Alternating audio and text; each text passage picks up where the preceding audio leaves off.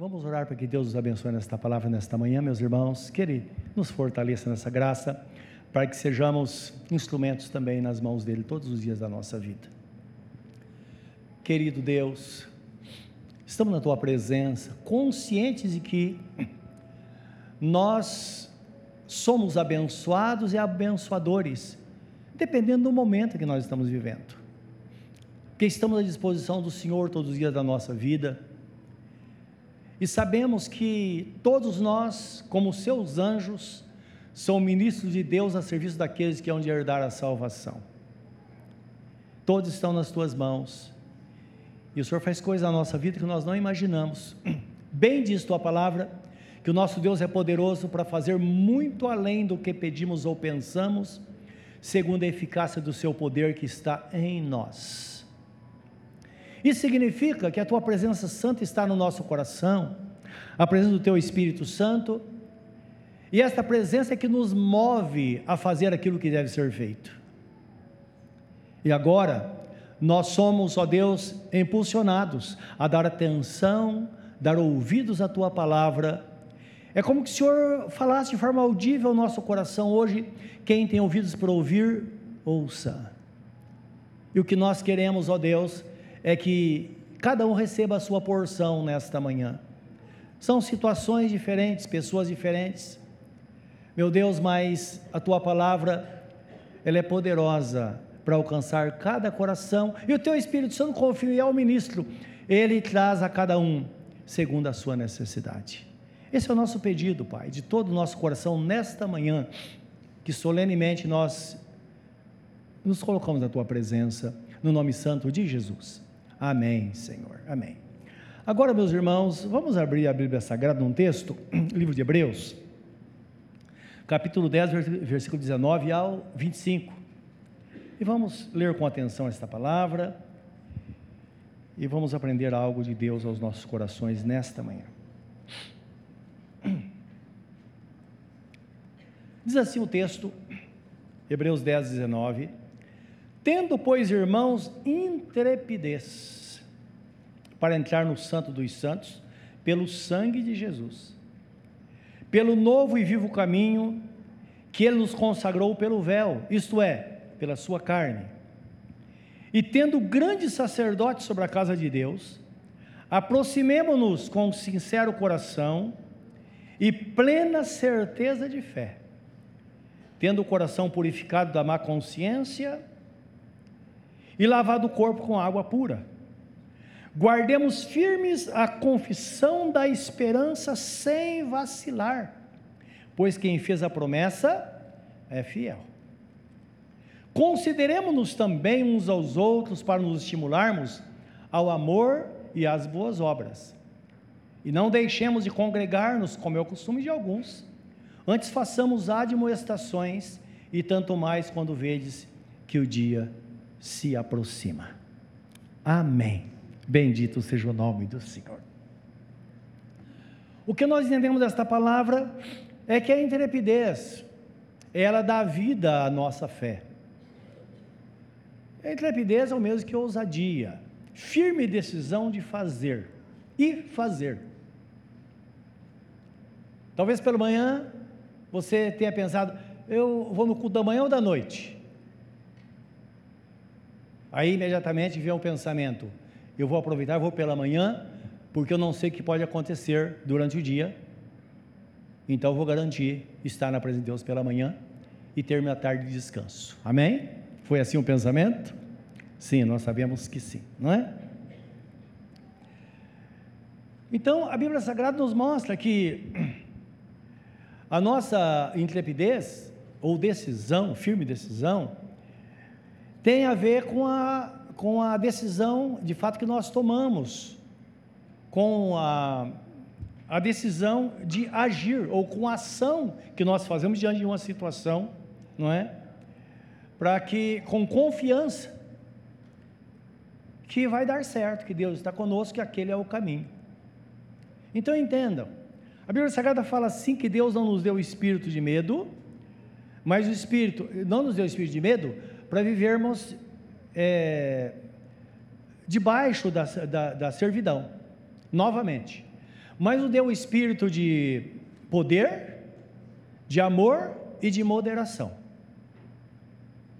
Então, às vezes, quando surge uma decisão que vamos tomar, imediatamente vem muitos pensamentos. A primeira coisa que vem é uma sombra de dúvida, não é? E se não acontecer? Então, quando nós tiramos isso e nós dizemos, Senhor, nós confiamos em Ti que certamente, com certeza absoluta, o Senhor vai agir, porque o Senhor é fiel e a bênção é destinada àqueles que a quem foi dada a promessa, não é? E nós sabemos que esta confiança em Deus, meus irmãos, é a decisão de fazer aquilo que precisa ser feito naquele momento. Então pense em algo. O que você acha que precisa ser feito hoje na sua vida? São pensamentos que passam diariamente pela nossa mente, não é? Segundo Tiago, irmão de Jesus, ele fala assim: que a nossa fé, a nossa decisão de fé, ela se materializa do, do abstrato para o concreto. O abstrato é algo que não, não, não se pode tocar, é somente um pensamento. Mas, de repente, eu falo, não, eu vou fazer com que isso se torne realidade. A decisão é que vai fazer isso.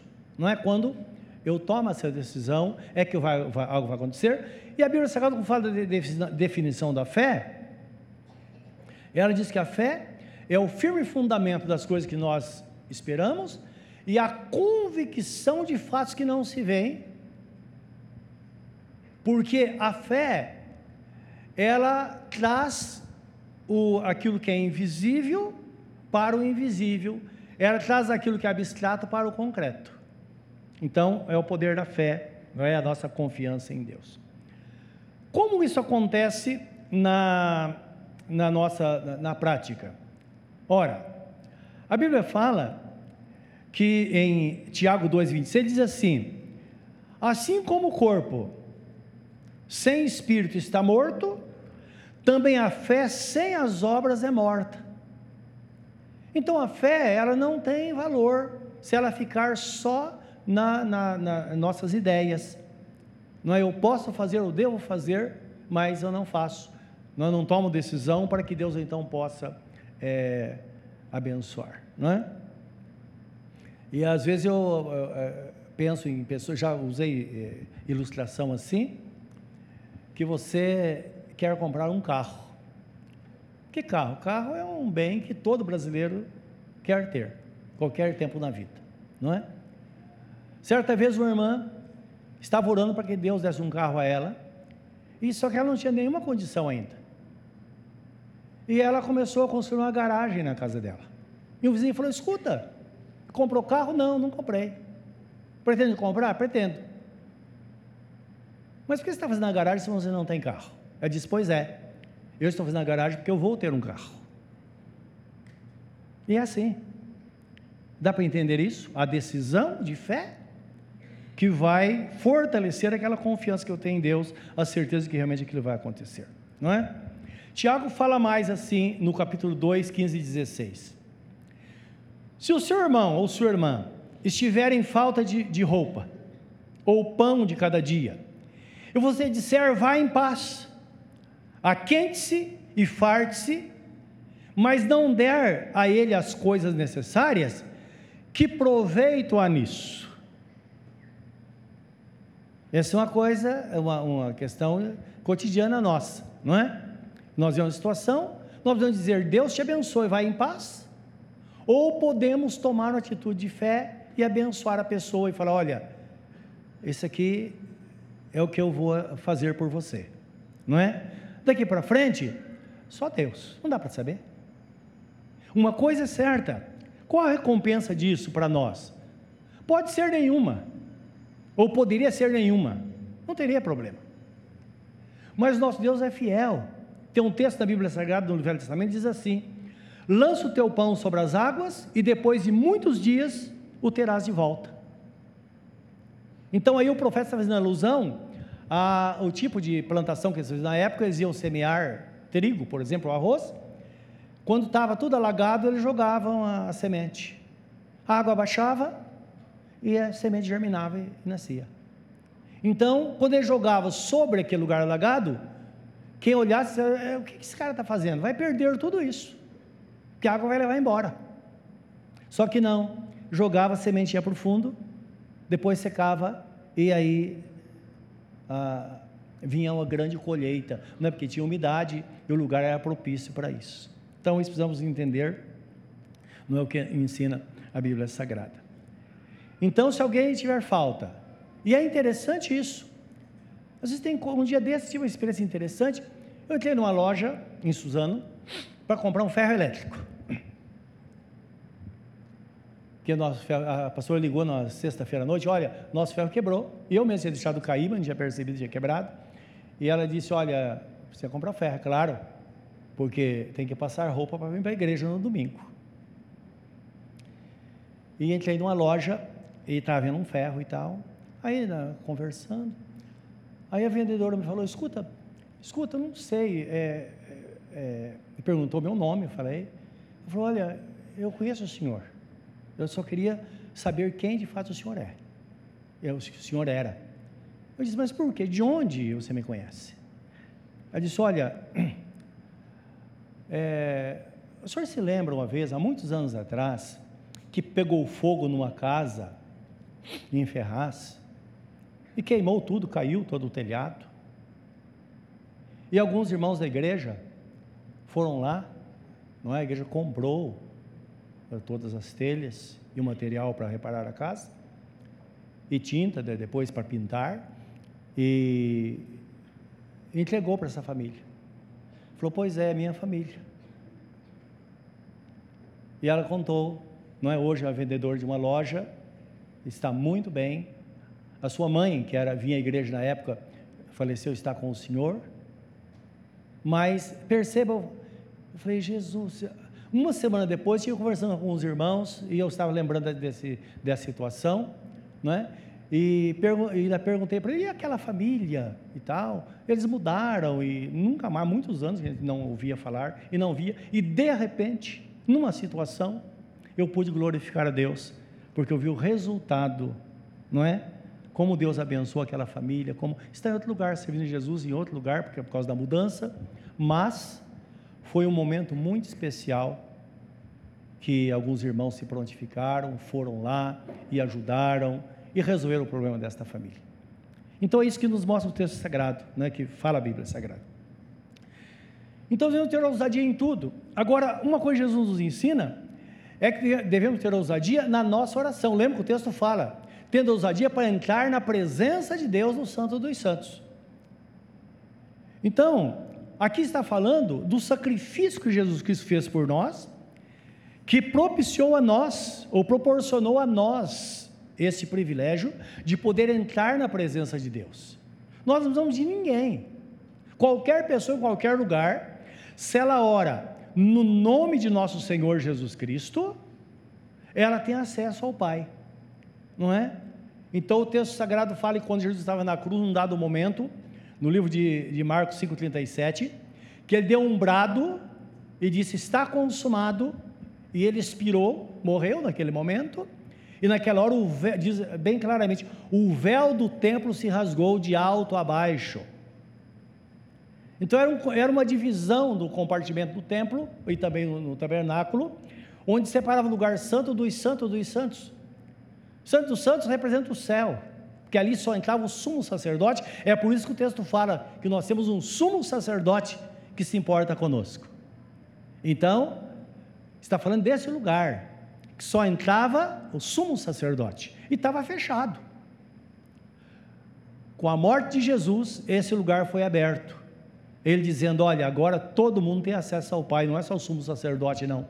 Qualquer pessoa em qualquer lugar pode entrar na presença do Pai, sempre através de Jesus. Por isso que fala pelo vivo e santo caminho, que é o, que é o, que é o seu corpo que foi moído por nós pelo véu, isto é, o seu corpo que foi moído por nós. Então, dizendo que através dele nós podemos ter acesso ao Pai qualquer hora na nossa vida, não é? Acesso livre, o texto fala, pelo sangue de Jesus e pelo seu sacrifício na cruz. Agora nós sabemos que além de nós termos a salvação, estarmos livres da completa perdição, nós temos acesso ao nosso Pai. Agora, não podemos esquecer nunca o que Jesus Cristo fala no livro de João 4, 4 6.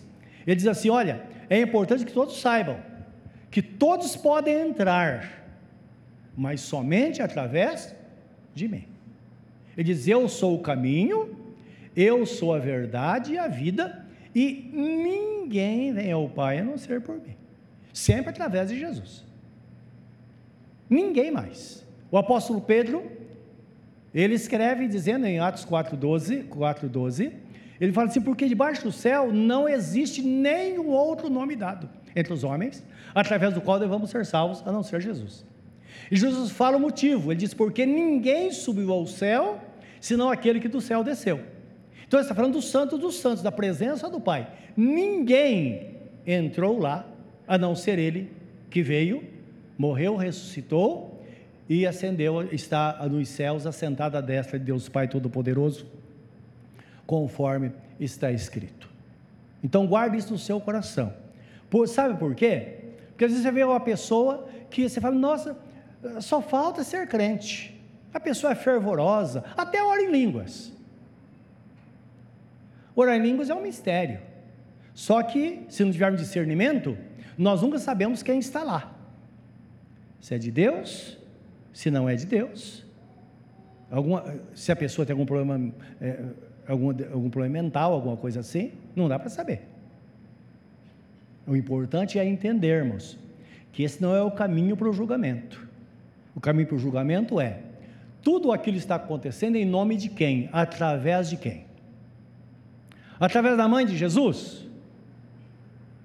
Não. Não porque ninguém subiu ao céu, disse Jesus, não aquele que de lá desceu. Alguns dos apóstolos também não. Ninguém. Então, é um alerta para a igreja de Cristo, para que a gente possa ter isso gravado no coração, porque Jesus, como diz o apóstolo São Paulo, escrevendo a Timóteo, porque ele é o único mediador entre Deus e os homens. Jesus Cristo, homem, falando da sua humanidade, ele morto como homem pelos nossos pecados. Né? Então precisamos guardar isso no nosso coração. Amém? Agora, se Jesus é tudo isso na nossa vida, é o nosso mediador, nós podemos confiar que nele está toda a provisão para a nossa vida, toda a nossa suficiência está nele. E se temos alguma coisa ou somos alguma coisa, nós só temos e somos por causa dele. É por ele que nós existimos, é por ele que nós vivemos. É ele que tem que ser o Senhor absoluto da nossa vida, porque ele que nos controla, não é? E nós bem sabemos disso. Precisamos andar na presença de Deus todos os dias, com o nosso coração voltado para ele, diante dele. Domingo que vem celebra, celebraremos a ceia do Senhor. No, domingo não, na, no. É domingo que vem já, né? É próximo domingo. Estamos celebrando a ceia do Senhor. É um tempo que nós paramos para refletir, para pensar que realmente precisamos colocar nossa vida em ordem todos os dias na presença dele, porque o nosso Deus é um Deus fiel. E lembra, Devemos semear coisas boas sempre para colher, colher coisas boas, e quando nós fazemos isso, nós temos a graça do Senhor. Porque da parte dele, eu quero que você veja o que está escrito, o livro de Hebreus 4, 14 a 16. Nós sempre citamos esse texto, mas eu queria que você acompanhasse comigo essa leitura hoje. E é um texto que a gente tem que marcar na Bíblia Sagrada, para que no momento de aflição, qualquer dificuldade, possa ler essa palavra, mas nós lemos em voz alta para nós mesmos para que a gente possa ouvir de fato o que Deus está, o que Jesus está falando através da sua palavra. Então isso é escrito assim: visto que temos um grande sacerdote, um, ou o sumo sacerdote, o maioral dos sacerdotes. E o texto é bem claro dizer: Jesus, o Filho de Deus. Não é outro. O grande sacerdote é Jesus, o Filho de Deus. Que penetrou nos céus, então ele penetrou nos céus, lembra que o céu, a, o, o Santo dos Santos é a representação dos céus. Então ele entrou lá nos céus.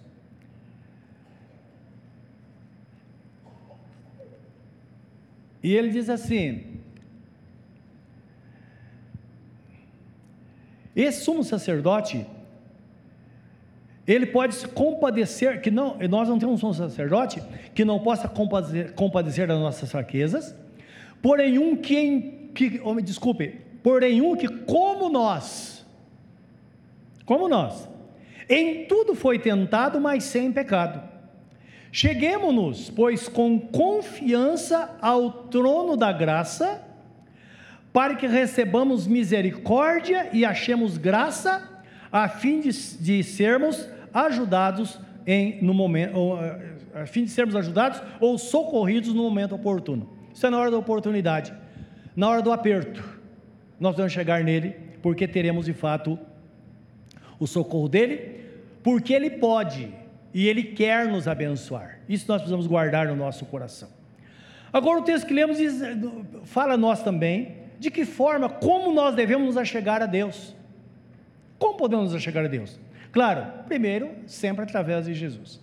Mas o texto fala, começa dizendo que com o verdadeiro coração.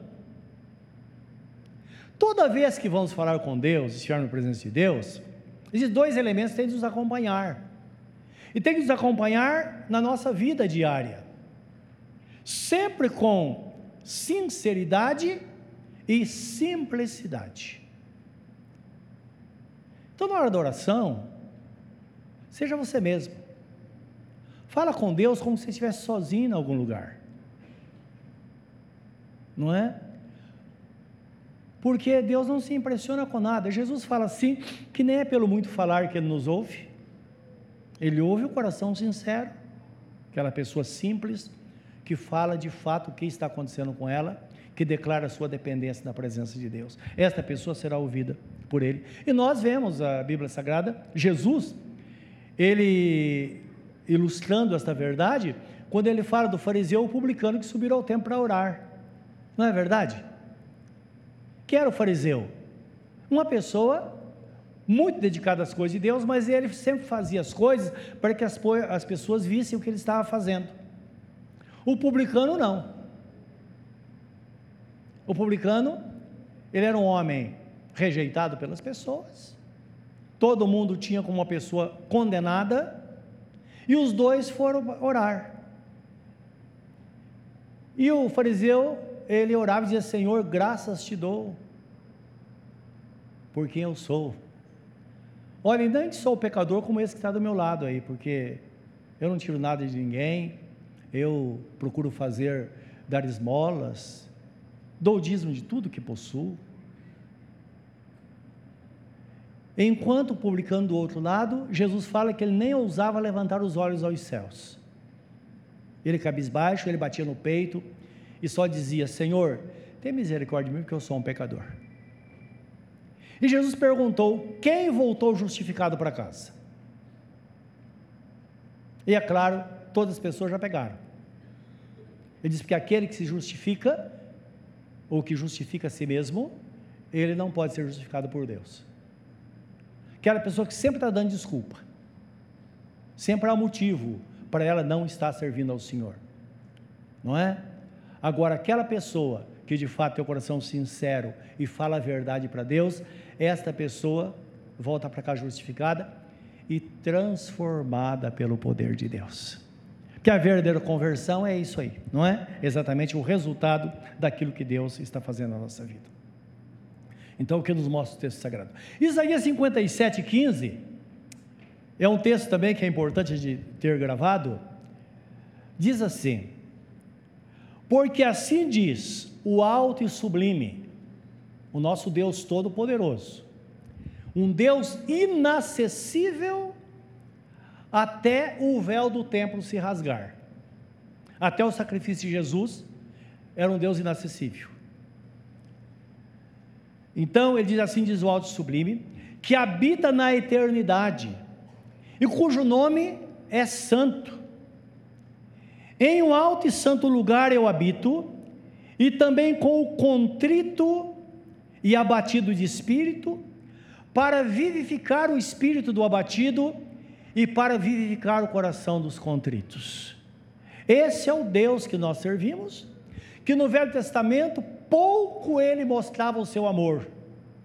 Mas a ira Deus se dele se manifestar no Velho Testamento para punir, para refrear o pecado, os erros, não é? é? Fazer as vinganças por causa da rebeldia das pessoas. E o seu amor não podia se manifestar. Só se manifestou de fato e de verdade quando Jesus veio ao mundo, como está escrito que Deus, Ele sempre nos amou. Ele amou o mundo de tal maneira, diz o texto sagrado, que deu seu único filho, para que todo aquele que nele crê não pereça, mas tenha vida eterna. E a maior prova do amor de Deus foi ele ter enviado Jesus para morrer em nosso lugar. Eu não sei se você teve experiência em algum momento da sua vida, você teve aquela sensação que se fosse se existisse só você sobre a face da terra, Deus enviaria Jesus para morrer por você. Você já teve essa sensação alguma vez? Quando estamos em comunhão com Deus, nós percebemos isso. O amor dele é tão grande. É como ele dissesse, filho ou filha, se fosse só você. O mundo aqui não está falando do sistema. Quando a Bíblia fala que o mundo jaz no maligno, está falando do sistema do mundo, que rege o mundo. Mas quando ele fala o mundo, Deus amou o mundo, está falando das pessoas que estão no mundo, pessoas por quem Jesus Cristo veio para dar a vida, para que nós pudéssemos então é, ter comunhão com Ele. Agora, embora ele não tenha manifestado o seu amor em toda a plenitude no Velho Testamento, nós sabemos que ele nunca deixou a terra sem provisão. Os seus anjos se manifestavam de um lado para o outro. E o próprio Jesus se manifestava em forma de um anjo. Toda vez que vemos na Bíblia Sagrada o anjo do Senhor, está falando de Jesus, visitando pessoas, manifestando em lugares, mostrando a presença dele, mostrando que Deus estava presente para manifestar o seu amor, mas as pessoas não davam lugar a este amor. E a distância era muito grande entre a santidade de Deus e a situação humana que estava longe do Senhor, por isso está escrito que todos pecaram e todos estavam destituídos da graça de Deus. Então ele envia Jesus, expressão do seu amor. Agora Deus já não nos ama à distância mais, Ele ama de perto. É como se olhasse para uma pessoa e alimentasse a sua mente. Puxa, eu queria tanto falar com eu queria tanto dar um abraço nesta pessoa. E nunca tive a oportunidade. E de repente você encontra essa pessoa e você tem a oportunidade de abraçar. É o que Deus fez conosco, o que Ele faz conosco hoje. Sinta-se abraçado por Deus, através do amor de Jesus. E como está escrito que Jesus habita em nós, para que a glória seja dele, a excelência do poder habita em nós, que somos vasos de barro. Você percebeu quando você está orando por alguém, você abraça alguém, você percebe que existe algo de Deus ali? Os irmãos concordam comigo? Já contei a experiência aqui certa vez de um irmão, estava um tempo na igreja, mas a gente não, não, nunca parou para conversar. E um dia ele chegou no estacionamento, estava estacionando o carro, e eu me deu vontade de falar com ele, dar um abraço nele. Eu deixei a Bíblia e fui no estacionamento, ele estava trancando o carro, eu cumprimentei e falou: Olha, eu posso dar um abraço em você? Dei um abraço nele. Ele começou a chorar. Falou, engraçado, falou, quando saí de casa hoje, eu pedi para que Deus me abraçasse. E ele falou: Senhor, eu estou tão mal hoje, eu preciso que o Senhor precise sentir o abraço do Senhor. E agora o Senhor veio me abraçar? Eu disse: O Deus que você falou, Ele está aqui dentro de mim. E ele sentiu isso naquele momento, não é? Então, quando a Bíblia fala a grandeza de uma pessoa ser habitação de Deus, meus irmãos, não é pouca coisa saber que Deus habita em nós, não é? Através da pessoa bendita de nosso Senhor e Salvador Jesus Cristo. O texto fala ainda que nós vamos nos achegar a Deus também com inteira certeza de fé. Então temos que ter essa inteireza no nosso coração, não é? E quando fala uma fé completa, aqui se trata de plenitude, uma fé completa, é quando nós cremos, como está escrito em Hebreus 11,6, que Deus existe Aquele que se achega a Deus é necessário que creia que Ele existe. Você crê que Ele existe? Crê que Ele existe? Amém. E é galardoador daqueles que o buscam. Então ele é doador de bênçãos àqueles que o buscam. Então a bênção é para você, a bênção é para mim. Então essa é a interesse de fé. Deus existe, porque Ele existe, Ele vai me abençoar, Ele tem coisas reservadas para mim. É o que mostra o texto sagrado, não é? É doador de bênção. Então, antes de chegar a Deus, o texto fala, para que interesse de fé, com o coração purificado da má consciência. Então, Hebreus 9,14 fala que no Velho Testamento as pessoas, eles criam que o sangue de um animal tá, poderia trazer a purificação dos pecados, mas eles nunca se sentiram purificados, porque ali era uma alusão à vinda de Jesus que daria essa libertação do pecado. Por isso que João Batista, quando vê Jesus em João 29, ele diz assim: Eis o Cordeiro de Deus que tira o pecado do mundo. Ali estava Jesus que morreu por nós. Ali estava o cordeiro do sacrifício. Ali estava o cordeiro da Páscoa, que seria imolado para que as pessoas tivessem então uma nova vida na presença do Senhor. Os irmãos sabem que Páscoa significa passagem, isto é, saída para o novo tempo. E é isso que Jesus Cristo faz na nossa vida. Quando a pessoa tem um encontro com Jesus, inicia-se uma vida nova. E todos nós temos um marco, um divisor de águas da nossa vida. Nós sabemos muito bem o dia em que nós nos entregamos a Ele. Então o texto fala em Hebreus que eles criam desta forma, mas não. Precisamos ter consciência que só o sangue de nosso Senhor Jesus Cristo, de um cordeiro imaculado, ele pode purificar-nos da má consciência, das obras mortas, das coisas que destroem. Está falando, meus irmãos, da renovação dada pelo Espírito Santo, quando nós nos entregamos a Jesus, não é? A obra que ele vai fazendo em nossa vida, então, aquela situação que, que era uma sombra que te acompanhava, aquele pecado você sabe que Deus te perdoou, mas te acompanha de perto. O sangue de Jesus, ele vai purificando a consciência, ele vai ficando no passado, como se fosse uma nuvem que se desvanece. Por isso que é importante. E um aprendizado para nós aqui. Sempre eu oriento pessoas que é, às vezes tiveram um passado marcante na vida, na nossa vida terrena, sempre tem o lado espiritual do pecado e o lado social. No lado espiritual, todos os pecados são iguais. No social, não. Tem pessoas que ficam marcadas por resto da vida, dependendo daquilo que fez. Não é verdade? Então, algo que a Bíblia nos ensina, Jesus nos ensinou, porque quando Jesus fazia algo na vida de uma pessoa, ele falava: Olha, não fala para ninguém. Não lembrar disso? Conta para ninguém, não. Cuidado quando pessoas, que não aconteça conosco isso, Deus nos libertar de grande pecado e a gente fica propagando isso. Eu percebo pessoas que propagam demais, daqui a pouco ela fala com certo prazer Convi há poucos uma pessoa, isso é coisa de, de YouTube, os irmãos sabem, tem toda, ali é toda cultura inútil, né? Mas tem, tem algumas coisas que a gente nos ensina. E a, ah, alguém falando que foi salvo, foi batizado e tal, e matou um monte de gente, ele diz, mas tem uma coisa, não me arrependo de nada, viu? Porque eu matei porque tinha que matar. É provável que quando essa pessoa se converteu, ele poderia ser uma nova criatura de fato. Mas ele começa a propagar, propagar, propagar, propagar. E é isso que o diabo quer, não é? Afastar a pessoa de Deus. Então a pessoa, vive, a pessoa tem, tem uma vida cristã com, com, com validade, prazo de validade. Ela vai, vai, vai, daqui a pouco. Onde está a pessoa? Voltou a pecado de novo.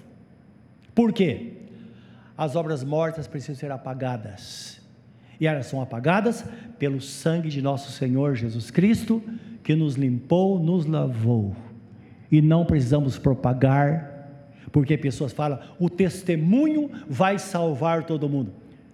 Testemunho não salva ninguém, meus irmãos. Às vezes Deus faz um milagre grandioso numa família, só ela serve ao Senhor, ninguém se converte. Pelo contrário, as pessoas se irritam.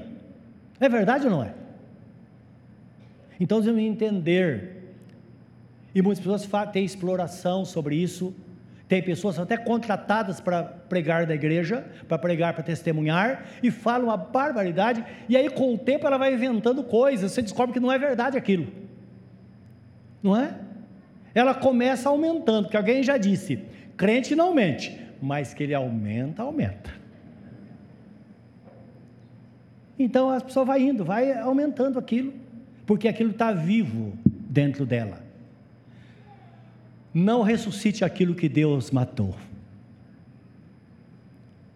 Não dê vida àquilo que Deus tirou a vida. Dê vida à sua alma, ao seu espírito, viva para Deus, somente para Deus, porque quando a trombeta tocar, você não vai dar satisfação para ninguém. É por isso que o apóstolo Paulo fala: se Deus é por nós, quem será contra nós? Aquele que não poupou o seu único filho antes entregou por nós, será que não nos dará com ele também todas as coisas? Óbvio que sim. Versículo 33 de Romanos 8, ele fala assim: quem tentará acusação contra os escolhidos de Deus? É Deus que os justifica. Paulo escrevendo aos Romanos, ele fala assim: aquele a quem vos escolher para servir, desse vocês são servos. Sirva a Deus com sinceridade, com integridade de coração todos os dias da sua vida e tenha certeza que vai haver uma progressão, não é? De fé em fé, nós vamos crescendo, porque, como está escrito, aquele que começou a boa obra em vós é poderoso para terminar até o dia de Jesus Cristo. Lá você vai estar perfeitinho, não é? Porque o nosso Deus, Ele é poderoso para fazer isso. Louvado seja Deus. Então o texto fala que devemos então estar com a nossa consciência purificada e lavar o corpo com água limpa. Daqui faz alusão ao batismo, não é? Você entrou no caminho. É interessante que o povo de Israel celebrou a Páscoa, eles foram fortalecidos, entraram no caminho, em seguida a Bíblia Sagrada fala que eles foram batizados no mar. Primeiro de Paulo aos Coríntios 10, 10, 1 e 2 diz assim: que nós devemos ignorar que os nossos pais que passaram pelo deserto, eles foram batizados no mar e na nuvem. Isto é, eles foram batizados como nós fomos batizados. E a nuvem tudo indica que a nuvem se transformava em fogo, então nós somos batizados nas águas e somos também batizados com o Espírito Santo, somos revestidos com o Espírito Santo, começando pela habitação dele em nós que acontece quando uma pessoa entrega a vida para Jesus, tanto é que o apóstolo Paulo fala: aquele que não tem o Espírito de Deus não é dele. Por quê? Porque aquele que está em Cristo tem o Espírito Santo dentro dela, habitando dentro dela.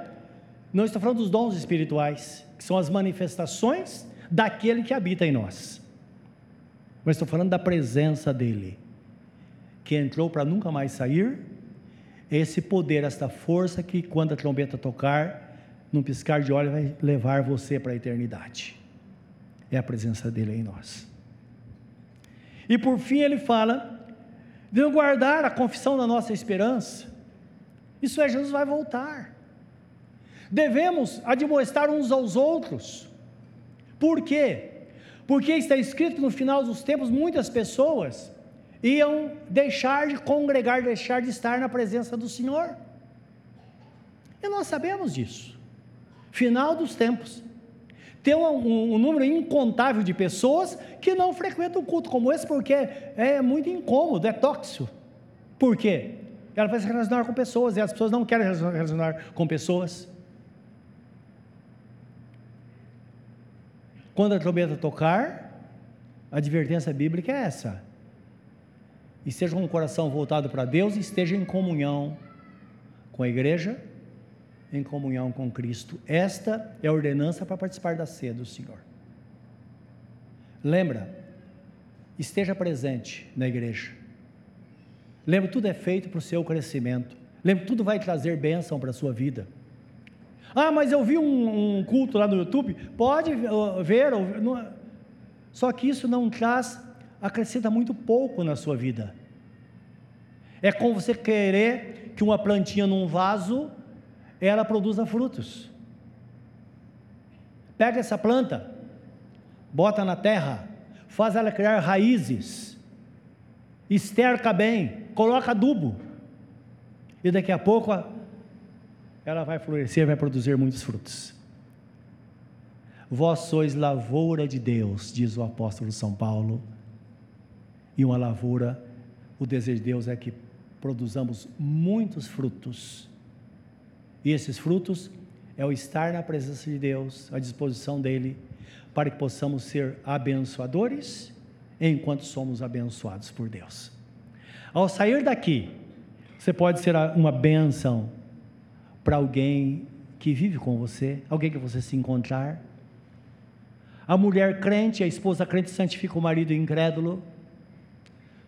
O marido crente santifica a esposa incrédula. Os pais santificam os filhos. Os filhos santificam os pais.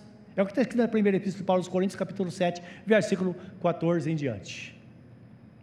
Então você está aqui, você leva a bênção para a sua família.